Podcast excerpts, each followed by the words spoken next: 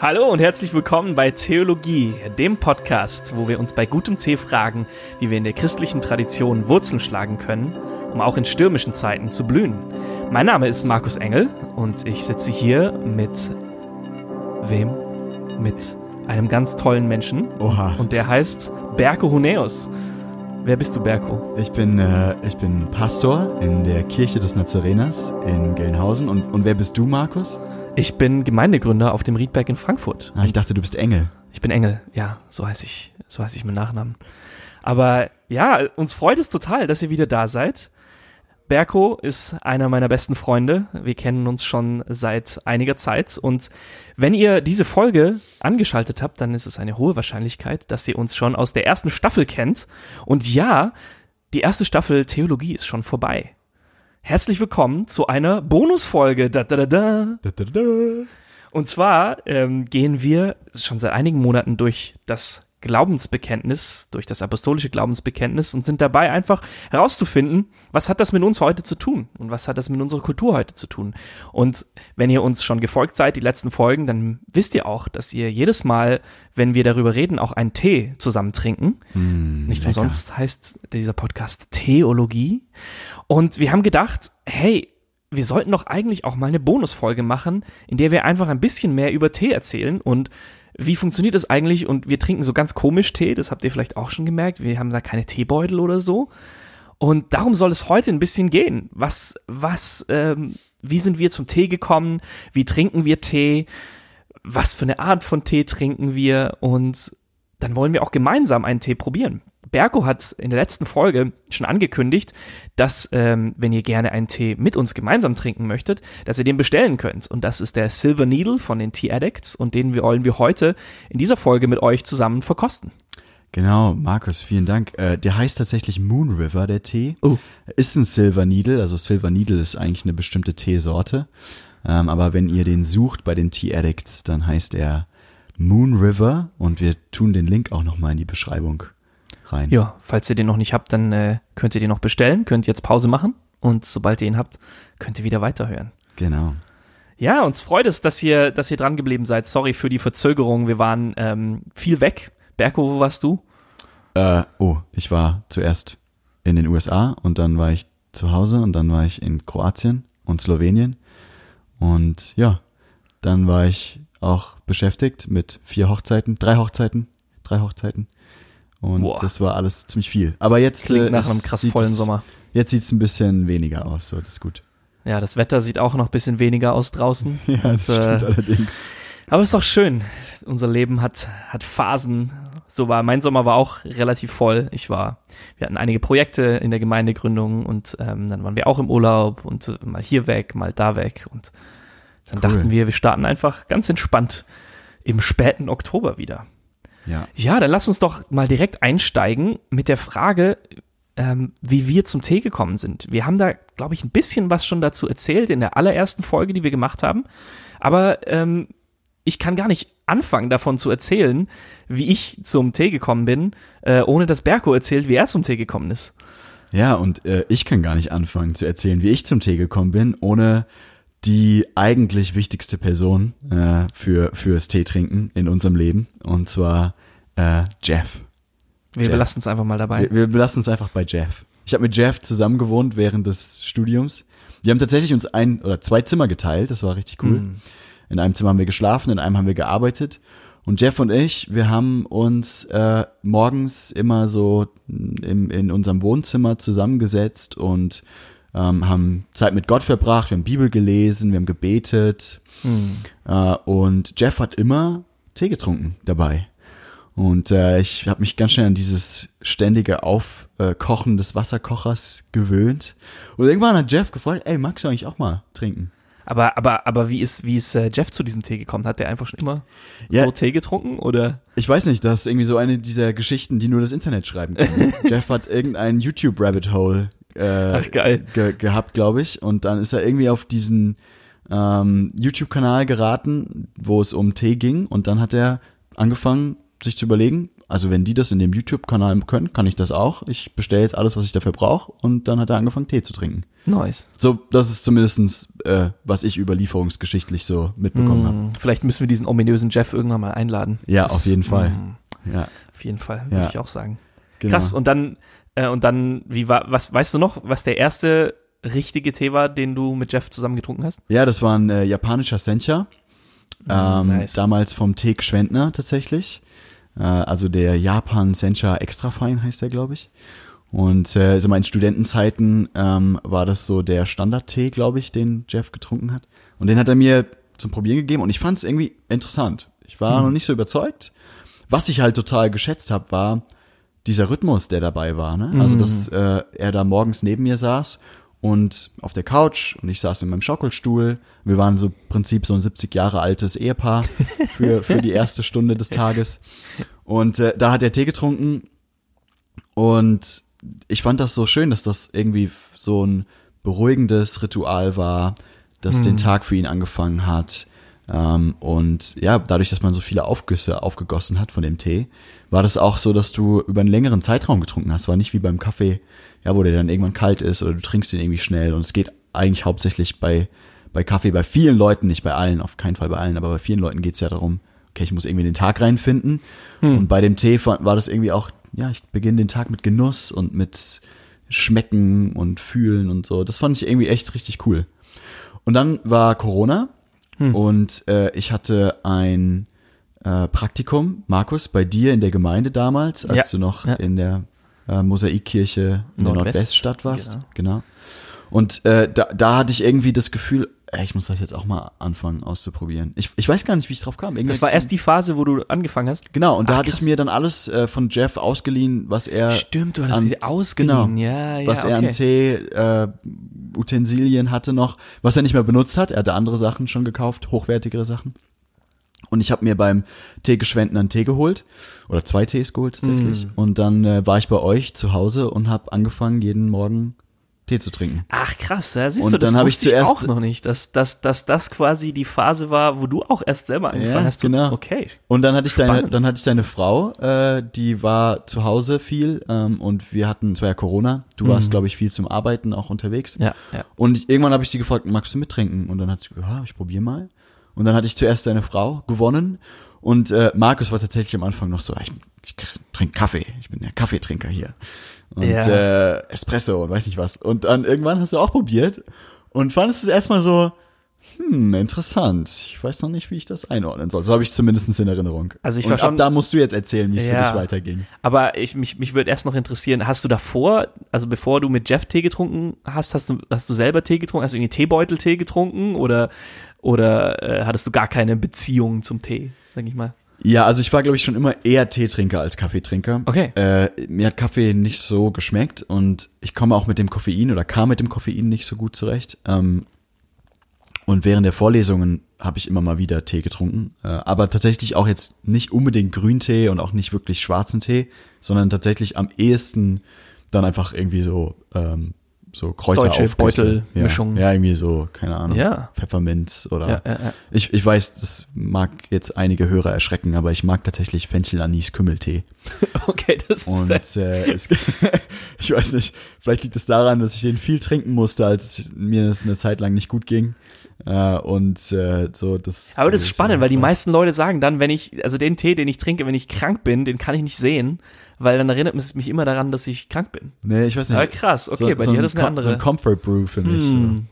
spannend. Ja, genau. Also jedenfalls äh, war das jetzt nie so, dass ich vorher riesig mit ähm, mit äh, diesen ganzen Teesachen konfrontiert war. Meine Eltern trinken tatsächlich gerne Tee. Die waren aber früher eher Kaffeetrinker. Okay. Die haben sich auch zu Teetrinkern entwickelt, schwarzer Tee und auch grüner Tee, aber ein bisschen anders als wir Tee trinken. Genau. Spannend. Und äh, also da habe ich auch schon mal so ein bisschen mitgekriegt. Ja, krass. Also bei mir war das, ich hatte, ähm, bevor ich tatsächlich diesen Tee mit Berko getrunken habe, konnte ich das einfach, also mich habe mich auch irgendwie immer dafür interessiert, aber ich fand Tee einfach immer nur eklig. Also ich habe auch natürlich, keine Ahnung, wenn ich krank war oder so mal was anderes wollte, was kein Koffein hat, dann habe ich auch irgendwie Minztee getrunken oder Kamille, aber Grüntee und Schwarztee, ich fand das nur bitter und es hatte gefühlt einfach gar keinen Geschmack. Und ähm, genau, ich bin Kaffeetrinker. Ich habe auch lange Zeit äh, im Coffee-Business, sag ich mal, gearbeitet, auch in der Kaffeerösterei und so mit sehr hochwertigem Kaffee gearbeitet. Und das heißt, so Geschmacksnuancen rausfinden, das war für mich auch teilweise, was ich beruflich gemacht habe oder auch beruflich dann zumindest damit geschult wurde. Und eh, also wo, wo der Kaffee herkommt. Und Kaffee ist ja auch so ein Produkt, was die meisten irgendwie einfach nur kennen, es ist bitter und es ist schwarz und es macht halt irgendwie wach. Mhm. Und für mich war das so, nein, Kaffee ist, ist es ist eine Frucht. Kaffee darf auch nach Frucht schmecken. Kaffee ähm, ist total vielseitig, wie er aufbereitet wird. Und in dieser Welt war ich total drinne.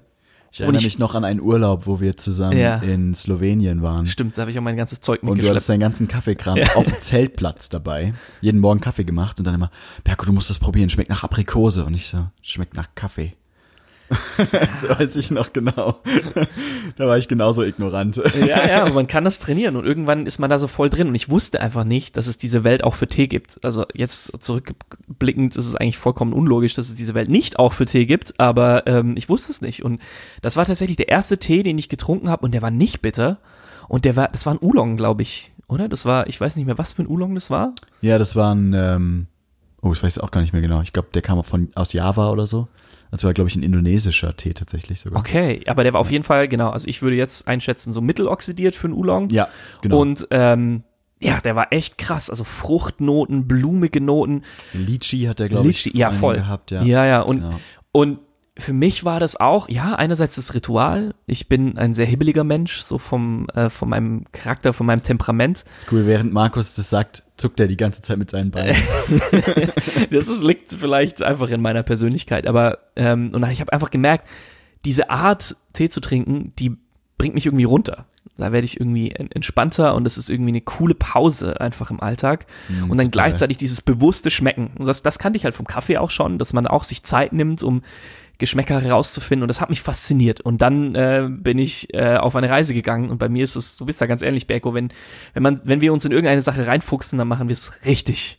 Und ähm, ja, dann haben wir angefangen, viel Tee zusammen zu trinken und uns immer auszutauschen und Läden kennenzulernen, die Tee, äh, die Tee ähm, verkaufen guten Tee und ja, wir sind tatsächlich in eine besondere Richtung auch der Teekultur gekommen und das ist die chinesische Teekultur. Und das ist das, was die Chinesen als, äh, als Gong Fu Cha bezeichnen. Berko, was, was ist, was ist Gong Fu Cha? Weißt du, was das heißt? Genau, also wenn man es übersetzt, äh, ich habe mal gerade schnell gegoogelt, weil ja. ich eigentlich keine Ahnung hatte, tatsächlich. Also mir ist zumindest nicht gerade äh, geläufig gewesen. Ähm, bedeutet eigentlich Teezubereitung mit besonderer Sorgfalt. Ja, oder Hingabe. Oder Hingabe. Ja, ja, oh, interessant, ja, Hingabe oder kunstvoll. Mhm. Mhm. Und also was, was Kunst des Tees ja. so ein bisschen, ne? Ja. Und wie ist jetzt Gong Fu Cha, also wir werden es ja nachher, wenn wir den Tee verkosten, merkt ihr das auch noch mal ein bisschen, wie das genau aufgebaut ist. Aber so grundsätzlich, was, was zeichnet es aus? Was sind so die Unterschiede von Gong Fu Cha zu, zu wie jetzt normalerweise Tee getrunken wird? Weil es ja, gibt ja zum Beispiel auch, also wie trinken zum Beispiel deine Eltern Tee? Trinken die Beuteltee oder trinken die losen Tee? Die trinken schon losen Tee, mhm. aber die trinken Tee in einer großen Teekanne. Ja. Ähm, also viel Wasser, relativ wenig Tee im und, Vergleich und dann lassen die den lange ziehen. Mm. Und es ist oft dann zwei Aufgüsse und es ist relativ, ich sag mal, zeremonielos so. Ja. Mm. Ähm, ich ich glaube, was für mich so am interessantesten an Gong Fu Cha ist, ist schon, dass das auch verschiedene Ebenen gibt, in der diese Art von Teetrinken eingesetzt wird. Das wäre für mich so mal eher so eine, ja, so eine kulturelle Sache, glaube ich. Also, dass das schon auch verbunden ist viel mit, äh, mit einem Zeremoniell. Mhm. Ja, ähm, hat eine gesellschaftliche Bedeutung in China. Ne, dass Tee im Prinzip eigentlich nicht einfach nur, wir treffen uns halt zum Tee trinken, sondern dass äh, da eine Zeremonie ist, verschiedene Dinge, verschiedene Dinge bedeuten, mhm. verschiedene Handlungen, verschiedene Dinge bedeuten.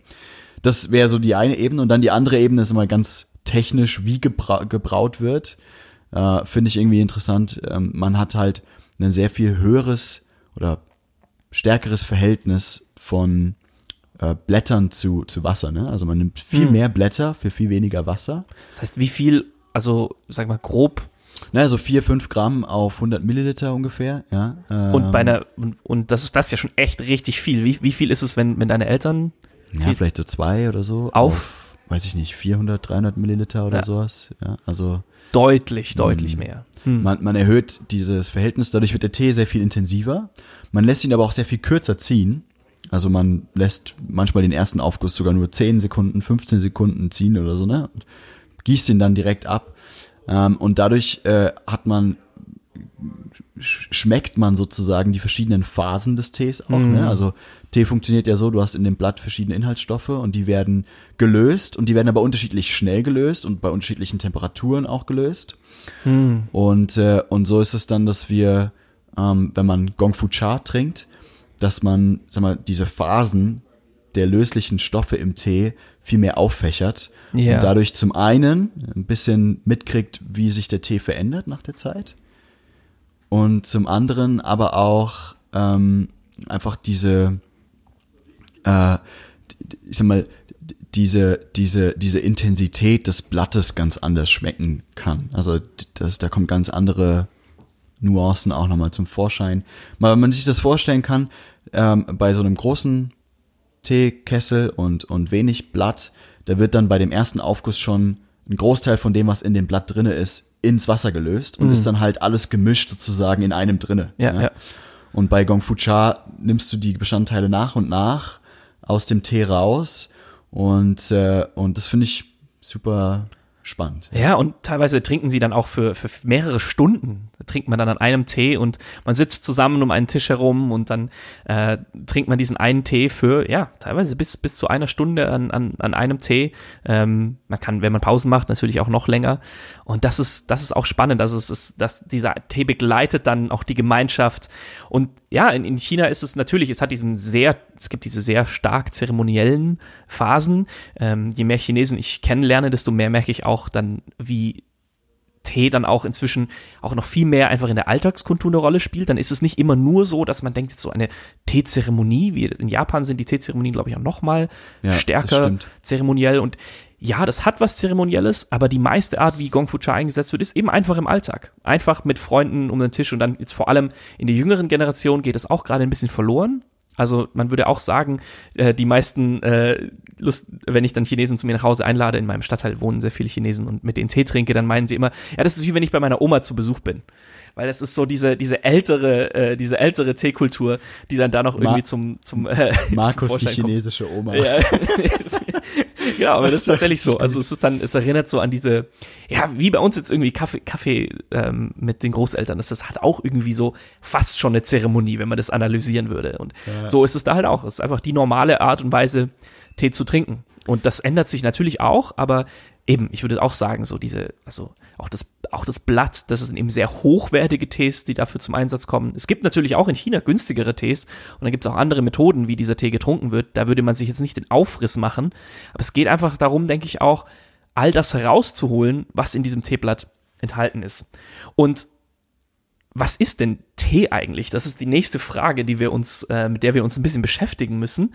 Und es gibt, ähm, also zumindest ich habe früher immer gedacht, und ich glaube, viele Menschen denken das auch, Schwarztee ist eine Pflanze, Grüntee ist eine Pflanze, so wie Pfefferminz auch eine Pflanze ist von Tee.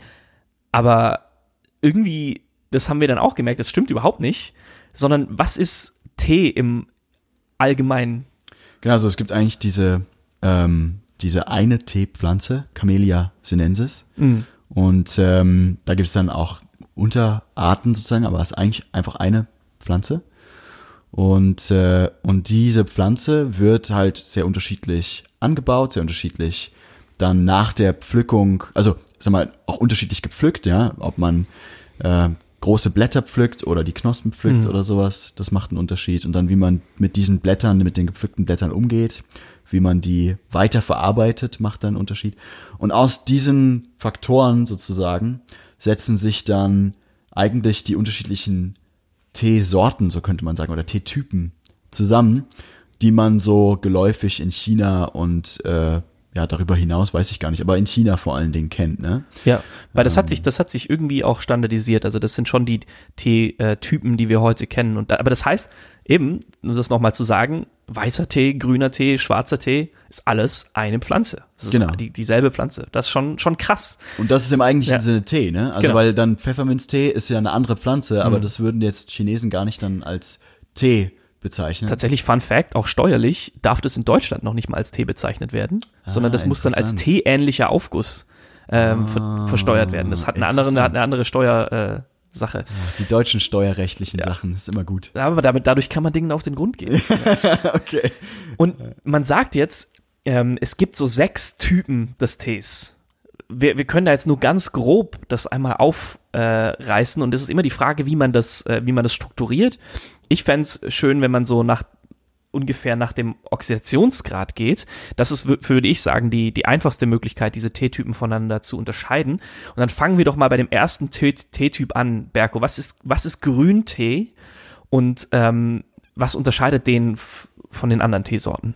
Ja, also Grüntee ist, ähm, sagen wir mal, sind einfach die mh, jungen Blätter. Meistens die, die hochwertigsten Grüntees werden eigentlich im Frühjahr äh, geerntet, kurz nachdem die Blätter äh, gerade aufgegangen sind, ja, so. Ähm, und sie, was ihn ausmacht, ist, dass er äh, danach nicht oxidiert eigentlich. Ähm, Oder nur zu einem sehr, sehr geringen Grad. Ne? Also ähm, grüner Tee, äh, da bleibt eben das Grüne erhalten. Ihr könnt euch das vorstellen wie bei einer Banane. Ne? Wenn man eine Banane irgendwie anschneidet, dann wird die Stelle, die angeschnitten ist, schneller braun als der Rest. Oder ein Apfel Das hat, oder so. Oder ein Apfel. Ja. Das hat mit Oxidation zu tun. Also die Säfte von dem, von dem Apfel, die oxidieren an der Luft, die reagieren mit der, mit dem Sauerstoff in der Luft.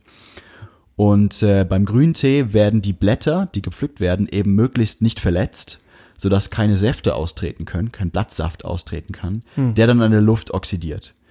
Ähm, genau, so ist das ist eigentlich so die, Ja. die Idee. Und was wird dann gemacht, äh, da, damit der nicht, nicht mehr nicht oxidiert? Genau, der wird fixiert, indem er erhitzt wird, ja, und äh, durch die Erhitzung wird eigentlich die Flüssigkeit aus dem ähm, aus dem Blatt rausge äh, Mhm. Und Enzyme Geholt. abgetötet, die auch damit. und Enzyme genau, ja. abgetötet, also genau beides, aber äh, genau, also um, um Prinzip zu verhindern, dass der dass der Tee weiterhin an der Luft Ja. äh, oxidieren kann. Ja, und da gibt es dann unterschiedliche Methoden, das zu machen. Bei japanischen Tees, ähm, entschuldigt das Telefon. bei japanischen Tees ist es dann durch Dampf, kann man das erhitzen. Und bei chinesischen Tees wahrscheinlich meistens eher, also gibt es auch unterschiedliche Prozesse, aber auch aber da vor allem auch teilweise durch einen Wok, da wird es in so einen großen Wok reingeschmissen und dann wie so, wie so gebraten quasi und dann erhitzt, dass eben der Tee nicht weiter oxidiert. Und deswegen bleibt er grün und das ist dann Grüntee. Und ähm, wenn wir dann weitermachen, äh, dann gibt es schon der nächste Teetyp ist einer, den die wenigsten, glaube ich, schon mal gehört haben. Das ist der gelbe Tee. Hast du schon mal gelben Tee getrunken, Berko? Tatsächlich noch nicht. Hast du schon mal Nee. gelben Tee getrunken? Ich auch nicht. Das müssen wir irgendwann mal machen. Aber das das, ist halt sehr seltener Tee. sehr auch, ne? selten und sehr teuer. Und man streitet sich auch so ein bisschen da bei der Art und Weise, wie der ähm, hergestellt wird. Aber ich glaube, der größte Unterschied ist, dass er nicht ganz so hoch erhitzt wird, sondern es ist noch so ein bisschen Restfeuchtigkeit, aber nicht mehr so viel. Und in, mit dieser Restfeuchtigkeit bleibt er dann eine gewisse Zeit in der Lagerung und wird danach noch ein zweites Mal erhitzt. Und so ox oxidiert der Tee, das Teeblatt ganz leicht und es hat dann so eine leicht gelbliche Farbe. Es wird eben nicht wird eben nicht braun oder rot, sondern, sondern dann leicht gelblich, also einfach so ein bisschen, bisschen mehr oxidiert als der, als der grüne Tee. Schmeckt dann meistens nicht ganz so grasig, habe ich gehört. Aber wie gesagt, probiert habe ich den auch noch nicht. Müssen wir mal machen. Ja, vielleicht mal für, den, für die nächste oder übernächste Folge. Fände ich mal spannend. Wir können mal einen bestellen irgendwo. Das stimmt. Ich weiß gar nicht, wo man die herkriegt. Chadao hat, äh, hat welche. Ja, ja, okay. genau. Danach. Ja, ähm, und dann sind wir schon beim nächsten Teetyp, dem ominösen weißen Tee. Hm. Was ist weißer Tee, Berko? Ich weiß noch, wir haben uns irgendwann mal drüber gestritten, was weißer Tee ist. Das ist auch nicht alles nicht so einfach. Ja, das ist Aber wie würdest, Definitionsfrage. genau, wie würdest du es erklären? Was ist weißer Tee? Also so, äh, ich meine, meine Wahrheit ist, nein, nein, Spaß. Also äh, was, was ich, was ich verstanden habe, ist schon, dass ähm, der, der Begriff weißer Tee eigentlich von den Härchen auf den Knospen der kommt. Also weißer Tee hat im Normalfall bis zu einem großen Grad Knospen, äh, also im Blattmaterial sind Knospen äh, enthalten. Und die haben bei der Teepflanze so ganz kleine weiße Härchen. Ähm, und daher kriegt der Tee eigentlich seinen Namen weißer Tee. Jetzt ist es aber so, dass es beim weißen Tee auch sehr unterschiedliche ähm, Formen gibt. Ja, also wir trinken heute, wie schon angekündigt, einen Silver Needle, der heißt, heißt auch Silver Needle, also Silbernadel, weil auch die, diese Blätter diese silberige, silberige Aussehen haben. Und ähm, das kommt von den Härchen auf den Knospen, aber es gibt eben auch andere Teesorten, die auch als weiße Tees gelten, die jetzt gar nicht so viel Knospen haben. Ähm, Und was unterscheidet die dann? Was, was unterscheidet die dann von den grünen Tees? Genau, die werden im Prinzip eigentlich äh, sonnengetrocknet. Ähm, also die werden gar nicht erhitzt, sondern die werden eigentlich also die werden ein bisschen welk, die Blätter. Und dann werden die eigentlich äh, bei, bei niedriger Temperatur wird einfach die Flüssigkeit verdunstet, ne? So habe ich das verstanden. Ja, ja, genau. Ah, ja, also irgendwie so ganz, ganz simple Methode. Einfach pflücken und trocknen lassen. Genau, also in die Sonne legen und Ja. gucken, dass das trocknet. Ja. Ja, und in der Sonne natürlich, da passieren dann auch nochmal Prozesse. Das merken wir ja auch. Keine Ahnung, wenn wir in der Sonne liegen, dann riecht unsere Haut irgendwann anders. Und so ist es bei, äh, bei dem Tee vermutlich auch, dass da viele Prozesse noch passieren durch die UV-Strahlung und was auch immer. Genau. Ähm, vieles ist da auch noch gar nicht so sehr erforscht. Ähm, aber ich habe zum Beispiel auch mal gehört, weißer Tee heißt dann auch deswegen weiß, weil er so ein unbeschriebenes Blatt ist. Ah, äh, interessant. quasi, quasi weiß als wie ein weißes Blatt Papier. Weil nichts anderes damit weil nichts gemacht, wurde. wird. Genau. Ja, interessant. Ja, ja. Und es gibt aber beim weißen Tee auch sehr unterschiedliche. Also es gibt Tees, die sind dann quasi kaum oxidiert. Und dann gibt's auch gealterte weiße Tees. Ja. Auch super spannend. Super lecker Super auch. lecker. Aber die sind dann, sehen tatsächlich vom Aussehen und auch die Farbe vom Aufguss ist dann eher bräunlich. Aber es ist eben trotzdem ein weißer Tee, weil er nicht bewusst ähm, oder kontrolliert, oxidiert oder fermentiert wird. Genau. Also der Punkt wahrscheinlich ist einfach der, der interessant ist für unsere Hörer, dass weißer Tee nicht weißer Tee heißt, weil die Flüssigkeit die, des Aufgusses weiß ist. Ne? Ja, ja. Ist es, also ich glaube wahrscheinlich den Tee, den wir heute trinken, der wird einen sehr hellen Aufguss haben. Relativ hell, aber es gibt weiße Tees, die, da ist der fast durchsichtig, aber eben nicht weiß. Also, Mm, ja, interessant. ja. Und dann, äh, dann kommen wir schon zu den etwas oxidierteren Tees, nämlich dem Oolong-Tee. Und was ist, was sind, Oolong ist eine Riesenkategorie, aber so grundsätzlich, was, was, ähm, was macht Oolong-Tee aus? Also wenn wir von dem Oxidationsgrad her sprechen, dann ja, dass er zwischen 20 und 80 Prozent ungefähr oxidiert ist. Ne? Also die Blätter, die gepflückt wurden, die werden teilweise nur ein bisschen, teilweise mehr verletzt. Das passiert durch Rollen ähm, oder sowas, ja, und dann treten diese Blattsäfte aus, die oxidieren an der Luft und äh, und das eben, sag mal, zu einem gewissen Grad. Die ist nicht vollständig oxidiert, ähm, sondern zwischen 20 und 80 Prozent. Das heißt, es gibt manche Oolongs, die sind tatsächlich noch sehr grün. Da sieht auch der Aufguss in der Tasse noch relativ hell Grünlich, und grün ja, ja. und so ein bisschen gelblich, grünlich aus. Es gibt dann aber auch Oolongs, die sind schon sehr dunkel. Da ist die Tasse dann rubinrot oder sowas oder sehr dunkel, ähm, orange oder so, ja. Genau. Und äh, das ist so der größte Marker für, für Oolongs, ähm, würde ich sagen. Ja, Genau. Ähm, weiß nicht, ob du noch was hinzufügen ja, riesen? Riesenkategorie. Gibt's eben Eine Riesenkategorie. von Tees, die schmecken auch dann ähnlicher wie ein Grüntee und es gibt dann Oolongs, die schmecken schon eher wie ein Schwarztee. Und damit sind wir dann bei der Kategorie, nämlich den schwarzen Tees, die heißen auf Chinesisch anders. Die heißen nicht schwarzer Tee, das, das wäre dann Heicha, das ist dann nämlich eine andere Teekategorie, sondern die heißen Hongcha. Und Hongcha heißt eigentlich roter Tee. Genau. Aber was, was macht, was macht rote Tees aus? Ja, also sie sind dann eben vollständig oxidiert. Ähm, also wenn wir jetzt wieder von dem Oxidationsgrad ausgehen, beziehungsweise fast vollständig oxidiert. Ähm, Und wie wird das gemacht ungefähr? Das ist eine gute Frage, das kannst du mir vielleicht Ja. beantworten. Ja, es ist, äh, also ich, ich, ich weiß es auch nicht. Ich glaube, es gibt unterschiedliche, also es gibt unterschiedliche Methoden. Ähm, aber ich glaube, es ist vor allem in einem Raum, wo, wo eben nicht so viel verdunsten kann, sondern dass, dass, dass die Teeblätter eben, die werden gewendet ähm, und äh, werden eben nicht, glaube ich, in der Sonne getrocknet, sondern der, der, der Wunsch ist, dass, dass diese Teeblätter eben kontrolliert oxidieren. Wie jetzt, wenn man einen Apfel aufschneidet, das, bis man wartet, dass der komplett braun ist. Und äh, dann würde er am Ende, glaube ich, nochmal erhitzt. Aber da äh, muss ich mich vielleicht auch nochmal mehr schlau machen, wenn wir mehr schwarzen Tee trinken. Ja. Roten Tee. Ähm, und das ist auch tatsächlich mit einer der weit verbreitetsten Teetypen, weil der eben nochmal ganz andere Aromen durch diese Oxidation, manche sagen, da passiert auch eine Fermentation, da streiten sich auch Leute drüber, was ist es.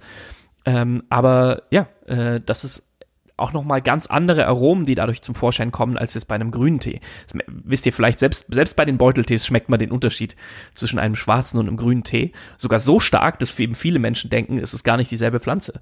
Aber ähm, das ist all das, was passiert, wenn eben Oxidation und Fermentation äh, ihre Arbeit machen. Ja. Okay, und jetzt haben wir noch eine Teesorte, also Teetypen. Genau, das äh, sind die äh, Hechas ähm, oder manche Leute sagen dann grundsätzlich Puer als Teekategorie ist ein Teetyp. Ähm, ich würde aber mal sagen, wir bleiben dabei erstmal bei den Hechas. Hechas sind postfermentierte Tees. Das heißt, das sind ähm, Tees, die sogar mit bewusster Feuchtigkeit ähm, noch mal stärker fermentiert werden. Und die sind dann richtig schwarz. Also den Aufguss von einem, ähm, zum Beispiel von einem äh, Puer, von einem Schuhpuer, von einem Puer, der, der bewusst gealtert wurde, der ist richtig schwarz. Und der schmeckt dann auch schwarz, ne? Also der schmeckt dann so nach. Wie auch immer schwarz schmeckt. Ja, aber also ich finde, der schmeckt dann nach Ja. Büchern, alten und alten Möbeln und Leder Aber auch und fruchtig. Erde und genau und dann wie fruchtig. rum. Ja, ja. Ja, ich habe einen zum Beispiel, der schmeckt nach Vanilleeis mit Kirchso Kirschsoße. Das Krass. ist immer Ja. Super cool. Ja, und das sind Tees eben, die werden bewusst lange Zeit fermentiert. Das kann dann auch passieren bei einem Puers sind letztlich auch Grüntees aus einer bestimmten Region, wo äh, sehr große, eine sehr, sehr große Teevarietät, sehr große Blätter geerntet werden und die werden zu so Teekuchen gepresst. Genau. Und ähm, wenn man die jetzt, keine Ahnung, 50 Jahre, 20, 30 Jahre äh, lagern lässt, dann werden die auch, dann passieren noch Prozesse in dem Teekuchen, wo das weiter fermentiert, auch leicht oxidiert und das Teeblatt wird dann von einem anfänglichen grün-weiß, weil da auch Knospen oft mit dabei sind, zu einem bräunlich-schwarz. Und das kann eben künstlich auch noch äh, beschleunigt werden.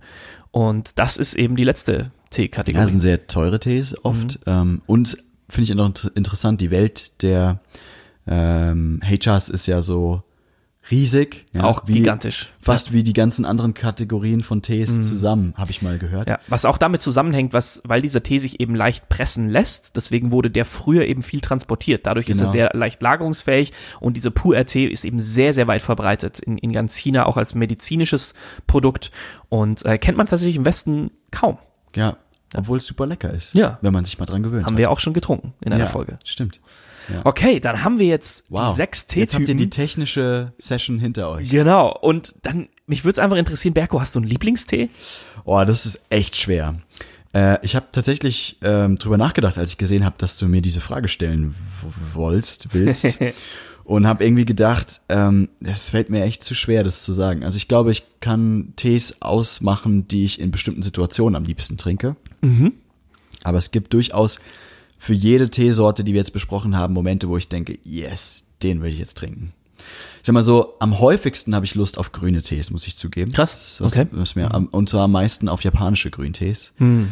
Ähm, ich mag das Umami, also dieses Brühige von den Tees sehr gerne und ich mag die Süße, die die im Abgang auf dem Mund aufbauen. Ich mag Puer-Tees auch sehr gerne. Mhm. Äh, also die drei Puer-Tees, die ich in meinem Leben getrunken habe, fand ich alle ziemlich, ziemlich gut. Ähm, ja, schwarze Tees, finde ich, sind so ein bisschen so ein, so ein Comfort Brew auch. Also das Mhm, trinke ich immer ja, gerne, ja. wenn es irgendwie draußen eklig ist. Ich finde Also schwarze. Tees sind, ja, ich finde schwarze Tees sind irgendwie gemütlich und, und Ja. die, die sind oft sehr gefällig, also Mhm. sie sind nicht so unangenehm ähm, auf den ersten Blick, sag ich mal, wie manche Mhm. andere Tees, die erstmal, oh, erstmal merkwürdig schmecken und man muss Mhm. sich dran gewöhnen. Ähm, deswegen mag ich da schwarze Tees sehr gerne. Aber ich habe auch einen hervorragenden äh, Balmudan, also einen weißen Tee zu Hause, den ich auch liebe. Ja. Also ich finde es echt schwer. Hast du Ja. einen? Also ich, wahrscheinlich würde ich jetzt von außen betrachtet auch sagen, also wir, wir alle lieben fast eigentlich alle Teetypen, aber ich würde schon sagen, du bist wahrscheinlich eher der Typ für japanische Grüntees. Das würde Ja. ich sagen, so ist so der Berko-Tee. Ja, das ist das, echt der äh, das, das sind die japanischen Grüntees. Ja, bei mir ist es, also wie gesagt, ich, ich habe auch sehr viele Teesorten zu Hause und ich trinke auch eben unterschiedlich. Also morgens trinke ich gerne dann Grüntees ähm, oder äh, auch im Frühling ist das sowas, wenn dann die neue Ernte kommt von den Grüntees, das liebe ich. Und auch, ich trinke auch sehr gerne Puer. Tatsächlich, ähm, da habe ich auch einige dann geschenkt bekommen von Chinesen, die, den, die das oft als Geschenk selber bekommen haben, aber das gar nicht mögen und das mir dann weiter verschenken, weil sie sagen, ah, der Markus, der, der trinkt das doch. Und ich, tatsächlich habe ich jetzt einen geschenkt bekommen. Boah, der ist richtig, richtig lecker. Äh, von, ähm, ähm, ja, von zwei guten Freunden, die den auch selber geschenkt bekommen haben und aber damit nichts anfangen können.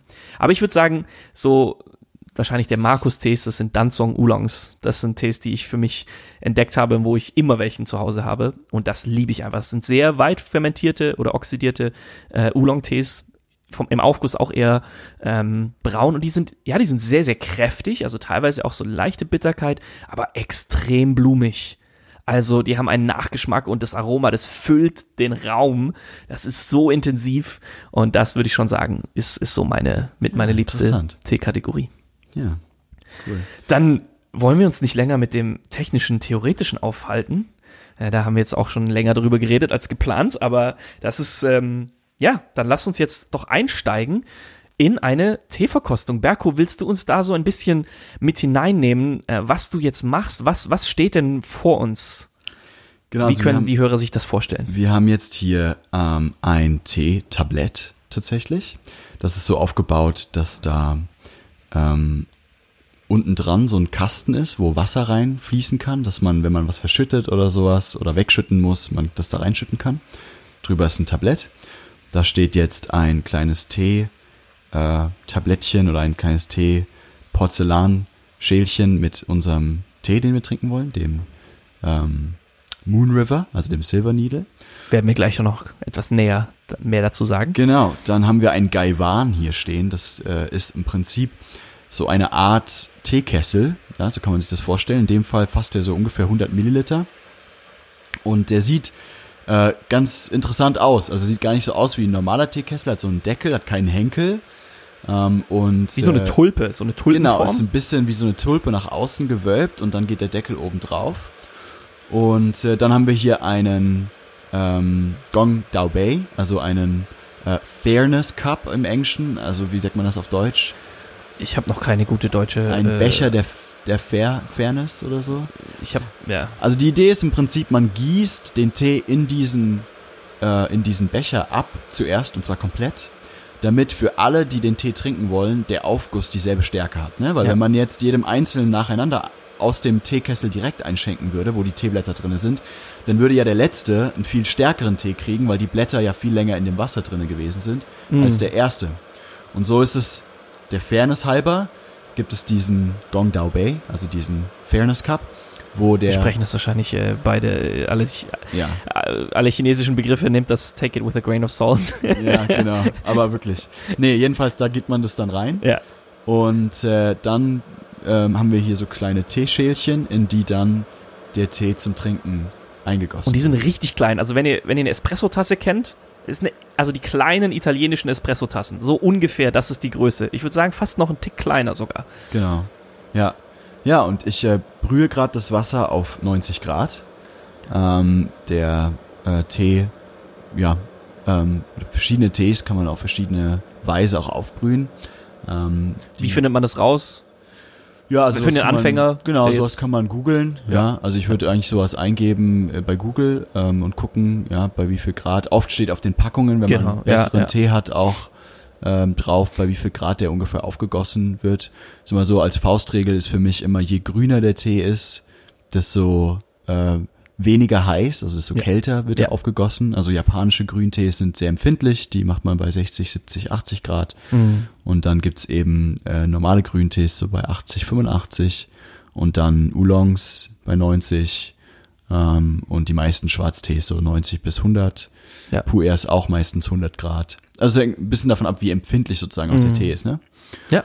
Und äh, ja, jetzt habe ich die aufgebrüht, den Tee, und jetzt äh, gieße ich zuerst von dem 90 Grad heißen Wasser etwas in den Gaiwan rein. Und das dient dazu, den Gaiwan aufzuwärmen. Ne? Mhm. Also das Ziel ist es, das Porzellan schon ein bisschen warm zu machen, dass man möglichst konstant bei dem nächsten Mal, wenn man dann die Blätter aufgießt, eine Brühtemperatur hat. Also die Blätter sind jetzt noch nicht in diesem Gaiwan drinne.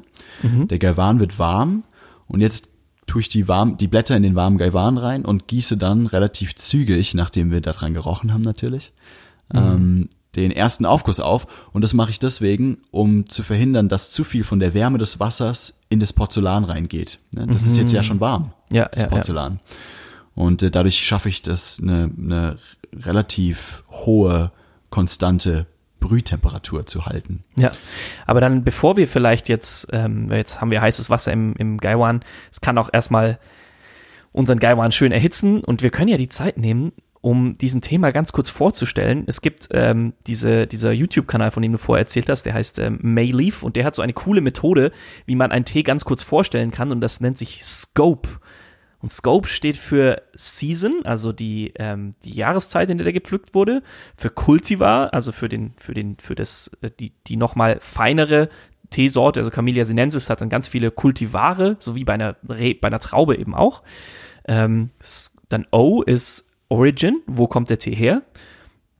P ist ähm, Processing, wie wird der Tee aufbearbeitet? Und E steht für Elevation, also wie hoch äh, wird der Tee angebaut. Und Berko, würdest du und würdest du diesen Tee für uns einmal scopen? Ja, sehr gerne. Also ähm, das ist wie gesagt ein Silver Needle, also ein weißer Tee. Und der ist äh, S-Season, also die Jahreszeit, ist angebaut im Mai 2022.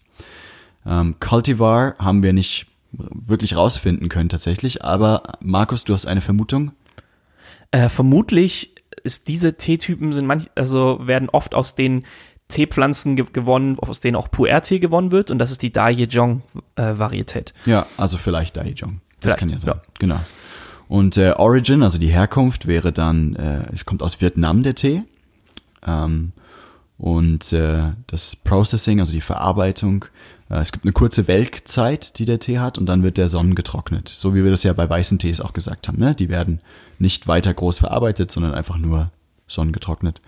Und äh, Elevation, also E, äh, die Höhe, Anbauhöhe, liegt bei 1200 Metern. Also doch schon relativ hoch auch, ne? Ja, ja. Ja. Das ist typisch auch wie bei Kaffee, das einfach damit zu tun hat, je höher die Pflanze wächst, desto langsamer wächst sie und desto mehr ähm, Zeit hat sie auch, dann Inhaltsstoffe sich im Blatt anzureichern. Kannst du uns den Tee kurz auch beschreiben? Wir können ja auch vielleicht noch ein Foto in die Beschreibung dann stellen oder wenn ihr euch ihn bestellt habt, dann habt ihr den Tee jetzt auch vor euch. Wie, wie würdest du das beschreiben? Wie sehen die aus? Ja, das sind äh, lange, ähm, ungefähr so zwei bis drei Zentimeter lange ähm, Knospen, die also eingerollt sind, ne? so, so spitz. Daher kommt wahrscheinlich auch dieser Begriff Needle, also die Nadel. Ja. Und die sind so silbrig, braun, grün, beige. Also es ist ein bisschen schwer zu beschreiben Ja, das ist äh, super getroffen. von der Farbe her. Ja. Genau, also ähm, so einen silbrigen Glanz, der eben von diesen Härchen kommt, die da dran sind. Und äh, ja, so ein bisschen sowas, vielleicht so Khaki von der Ja. Farbe her, ne? Ja. Aber schon, also man hat manche da drin, die sind, die glänzen richtig silbrig. Das ist schon Ja. faszinierend. Ja, ist cool, ja, sieht gut aus, finde ich. Sieht sehr schön aus, der Tee, ich mag das. Ja, ja. genau. Und wenn du jetzt an den Blättern riechst, riechen die nach irgendwas? ja, die riechen süßlich, Aber wenig wahrscheinlich, oder? doch, schon. Oh, krass. Schon ganz gut. Und die riechen ein bisschen nach, ähm, Ich finde so nach Herbstlaub, Ja. also wie so getrocknetes, getrocknetes. aber süßlicher noch, finde Ja, ich, als Herbstlaub, ja, ne? ja, ja. Ja, also so, ich finde so ein bisschen, ja, was, was Holziges haben sie irgendwie. Ja. Ja, ja, ja. So ein süßes Holz. Ich weiß nicht, so, ich, ich musste irgendwie so ein bisschen an so einen Saunaaufguss denken. Also Ja, vielleicht ja. so, Stimmt. Ja. ähm, irgendwie so, ich weiß, ich bin nicht so oft in der Sauna, deswegen kenne ich mich mit den Ausgüssen nicht so aus. Ich glaube, auch allein schon das Holzige an der Sauna und mit dem, Mm. allein das, allein der Geruch Genau. ist schon ähnlich, das stimmt. ja. Ja. Okay. Okay, dann, äh, Kannst du uns mal durch die Schritte führen, wie es weitergeht? Wir haben jetzt das heiße Wasser im Gaiwan. Genau, ich schütze jetzt das heiße Wasser auch noch in den Fairness Cup, also in den Gongdao Bay und ähm, wärme den auch noch ein bisschen damit auf, nur ein kleines bisschen. Ähm, und ich schütte das eben auch dann von dem Gongdao Bay jetzt weiter in die beiden kleinen Teeschalen, aus denen wir dann trinken werden, um einfach alles ein bisschen von der Temperatur anzuheben. Und Markus, wenn du so nett wärst und den Tee schon mal in den Gaiwan reingeben würdest. Das ist logistisch gar nicht so leicht hier. Genau. Ich mache den Deckel auch nochmal auf den Gaiwan drauf. Der Tee kommt jetzt das erste Mal mit Feuchtigkeit in Berührung.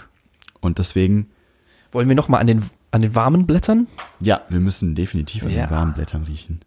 Genau. Äh, Aber es ist wenig Feuchtigkeit, weil der, also der, der, ist, der Gaiwan ist jetzt noch leicht nass innen und halt warm. Und ich Genau. glaube wahrscheinlich, wenn der Deckel dann drauf ist, erhitzt sich die Blätter auch nochmal. Genau. Und jetzt können wir zum ersten Mal an den Tee riechen. Markus, du darfst gern zuerst. Okay. Also ich öffne jetzt diesen Deckel so leicht. Und alles, was ich vorher gerochen habe, ist jetzt quasi verzehnfacht. Ja. Also es ist richtig krass. Berko, ich lasse dich auch nochmal riechen, bevor Ja, ich was sage. Auch noch mal. Und wie gesagt, der Tee ist jetzt noch nicht mit Wasser, also mit viel Wasser in Berührung gekommen, sondern ist nur in diesem feuchten, warmen So Gaiwan drin. ey. Ja. Das ist unglaublich. Ich und würzig, also richtig würzig. Hm, diese Würze von Holz, ne? Also Ja, ich finde ja. so eine holzige Würze. Also was ist denn so Harz? Ähm, und zwar so So Zedernharz oder Zedernharz. Äh, ist das Buche oder so, wenn man den Aufguss hat in der in der Sauna oder was ist das? Bir Äh. Birke? Birke? Ich glaube es ist Birke. so. Ja. Ah, Nee, ich, weiß glaube, es es ist. Oh, da müsst ihr jetzt meine Frau fragen. Die Ja. ist ein totaler Sauna-Fan. Aber Okay. ich, ich glaube, es ist, es ist äh, Fichtenholz in der Sauna. Aber ähm, Nee, ich meine jetzt der Aufguss, ne? Nicht das ach so, Holz, aber das ja, Holz, ja. ja. ja. Ja, und dann. Oh, mh, Gewürze auch, ja, Ja. stimmt. Ja. Ich finde es sehr, sehr würzig. Ich hätte jetzt tatsächlich, ich habe schon mal einen Silver Needle getrunken, der war dann fruchtiger. ah, Ich interessant. hätte jetzt tatsächlich mehr Frucht erwartet, aber jetzt bin ich sehr, sehr gespannt, wie es weitergeht. Ach, so was ganz leicht Rauchiges hat es. Ja, finde ich Ganz auch. leicht, ja. Ja. Und das ist auch ganz wichtig bei, äh, bei Gong Fu Cha, dass man eben den, jeden Schritt bewusst wahrnimmt. Also dieses Riechen gehört, es ist nicht nur ein, ah, jetzt kann man nebenbei auch nochmal am Tee riechen, sondern das ist ein fester Schritt, der mit dazu gehört. Jetzt höre ich schon den Wasserkessel wieder brummen. Genau, ich äh, erhitze das Wasser wieder hoch auf 90 Grad. Das ist jetzt ja wieder ein bisschen abgekühlt in der Zeit. Und ähm, man kann Tees äh, rinsen, also man kann sozusagen einmal kurz Wasser draufschütten und das direkt abschütten, um den Tee so ein bisschen aufzuwecken und auch man spült damit so ähm, einzelne, äh, ich sag mal, Blattkrümmel und sowas auch raus, Mhm. äh, um den Tee ein bisschen zu säubern, zu waschen im Prinzip. Ja, Würden wir ja, glaube ich, auch immer empfehlen, wenn man so die Qualität vom Tee nicht kennt. genau. Wenn dann sind manchmal auch noch dann Pestizide sind ja auch eher in der Außer, außen am Blatt dran. Wenn man jetzt nicht genau weiß, wo der Tee herkommt, würde ich das einfach mal aus Gesundheitsgründen vielleicht auch empfehlen. Aber wir haben jetzt hier einen sehr hochwertigen Tee, wo wir das nicht müssen. Und Berko gießt schon gerade in so einem langsamen Strom einfach relativ zentral in einer leichten Kreisbewegung in den Gaiwan rein. Und der ist jetzt wirklich rappelvoll. Und jetzt nimmt er gerade den Deckel und drückt so die, äh, die Blätter so ein bisschen in die Mitte, damit der Deckel komplett oben drauf sitzt. Und die, das Wasser geht sogar ein bisschen so über den Deckel hinaus. Und jetzt, wie lange warten wir, Berko? Ich denke, wir warten so 45 bis 50 Sekunden. Okay, ja. Ja. Weil, warum so lange? Naja, also es sind Knospen. Ja, Mhm. Knospen haben ja sehr dicke, äh, es- das Blatt noch sehr dick. Ja, ja. Das heißt, bis der, bis das Wasser in den, ins Blatt eindringt, braucht es einfach ein bisschen Zeit. Silver Needle ist, da sind die Knospen sehr eng.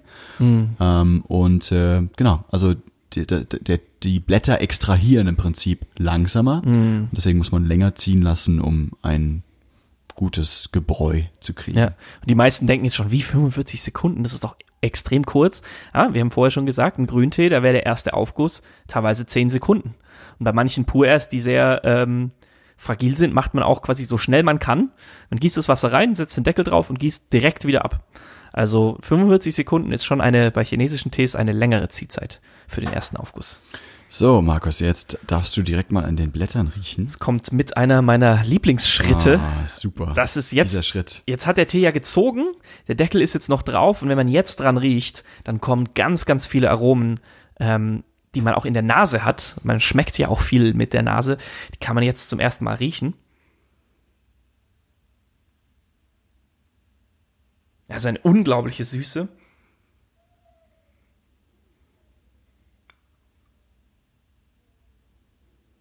Oh, das ist schwer zu beschreiben. Jetzt ist definitiv fruchtiger. Ähm, ein sehr warmer Geruch. Ich finde zimtig, so zimtig, hat fast wie so ein, was wie so ein Pumpkin Spice, so, so ein bisschen was in diese Richtung von so einem süßen Butter, Butternut Kürbis mit, mit Zimt. Und dann ist aber noch eine Frucht dabei. Ich würde sagen, so getrocknete, getrocknete Aprikosen. Ich glaube, das, also hat tatsächlich so ein sehr herbstliches Aroma. Oh, wow. Ja, Zimt. Äh, kann ich auch sehen, ist ja auch interessant. Zimt ist ja auch ein Holz Ja, eigentlich. ja, ne? genau. Also es hat auch was von diesen, Rinde. von diesem holzigen. Ja, mich erinnert es auch so ein bisschen so Zimtapfel oder sowas. Ja, ja, stimmt. So Apfel, gebratener, Eine leichte Apfelsäure. Mm. genau, so eine Apfelsäure, gebratener Apfel so ein bisschen. Ja, ja, Also mit- Bratapfel. Ja. Nüssen auch, dieses, diese, diese, Mhm. diese Zimt, Zimt-Nussfüllung von Bratäpfeln, ja. Ja, aber ich finde halt, also wirklich dieser Saunaaufguss, der kommt bei mir eigentlich, Ja. ich weiß nicht, das ist die Assoziation, die ich am meisten mit diesem Tee verbinde, ist einfach irgendwie Sauna. Sauna. Das ist echt interessant, ja. ja. ja. Sauna im Herbst und dabei noch so ein, so ein Bratapfel und Pumpkin Spice Latte trinken. Es ist wirklich ein guter Tee Es ist für den ein, Herbst, äh, ein Herbsttee, auf es jeden ist Fall. Ein richtig guter, also ich habe den gut haben wir ausgesucht. ausgesucht ja. ähm, Ja, gut. unser, in unserem Fairness Cup, der ist aus Glas, deswegen sieht man die Aufgussfarbe jetzt schon sehr schön. Wie würdest du das beschreiben? ja, das ist so ein, ja, es ist so ein blasses Goldgelb. Ja, ähm, es ist sehr ich blass, finde ich. Mhm. Äh, Also es hat so ein bisschen was von einer blassen Apfelwein. Also es ist nicht so sehr Apfelsaft, finde ich. Mhm. Der ist ja oft kräftiger. Manche Apfelweine haben auch so eine Blässe. Oder vielleicht sogar noch eher wie so ein, ähm, wie so ein Weißwein. Ja, ja, so ein, es gibt so manche Weißweine, die sind auch leicht gelblicher. Ja, ja, kommt hin. Ich schenke jetzt mal in die Teeschalen ein. Und man merkt auch schon, So. ist er sehr dickflüssig, wie würdest du es sagen, der ja, Aufguss? also der hat durchaus, ähm, also wenn man so ein bisschen, ja, so, so ein bisschen dick, äh, ähm, wie sagt man das denn auf Deutsch? Ja, so. Viskos, Ja, viskos. Das, das sagt man auf Deutsch. Viskosität. Die Viskosität einer Flüssigkeit analysieren. Ja. Ja, okay. Und dann probieren wir jetzt zum ersten Mal. Und ähm, ich schlürfe immer dabei. Wenn man schlürft, dann kriegt man mehr, das macht man beim Kaffee auch, dann kommt mehr von den Aromen, äh, verteilt sich im Mundraum und dann kann es tatsächlich, tatsächlich besser schmecken. Und die Temperatur ist auch nicht so hoch. Ja. Also ähm, wenn ihr Schlürfgeräusche nicht wollt, dann äh, ähm, macht jetzt die Lautstärke mal ein bisschen Also auf unser viskoses Getränk hier. auf äh, viskosen Tee.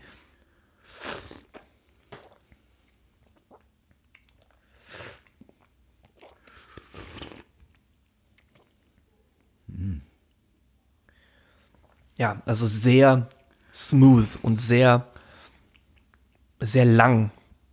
Also immer einen sehr, sehr langen Abgang. Ich finde, vorne dominiert vor allem die Süße und boah, der, der bleibt ja richtig lang im Nachgeschmack.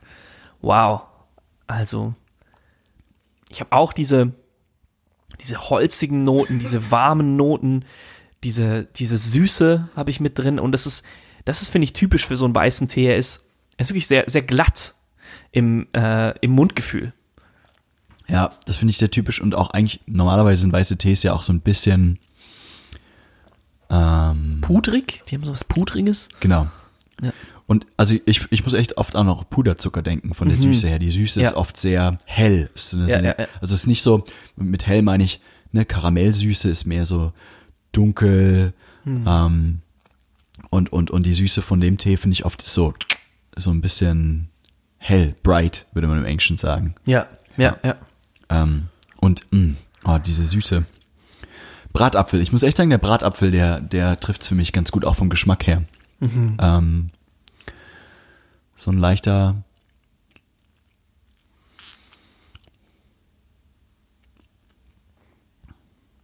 Gibt es da nicht irgendwas, was auch nach Bratapfel, so mit Bratapfelgeschmack?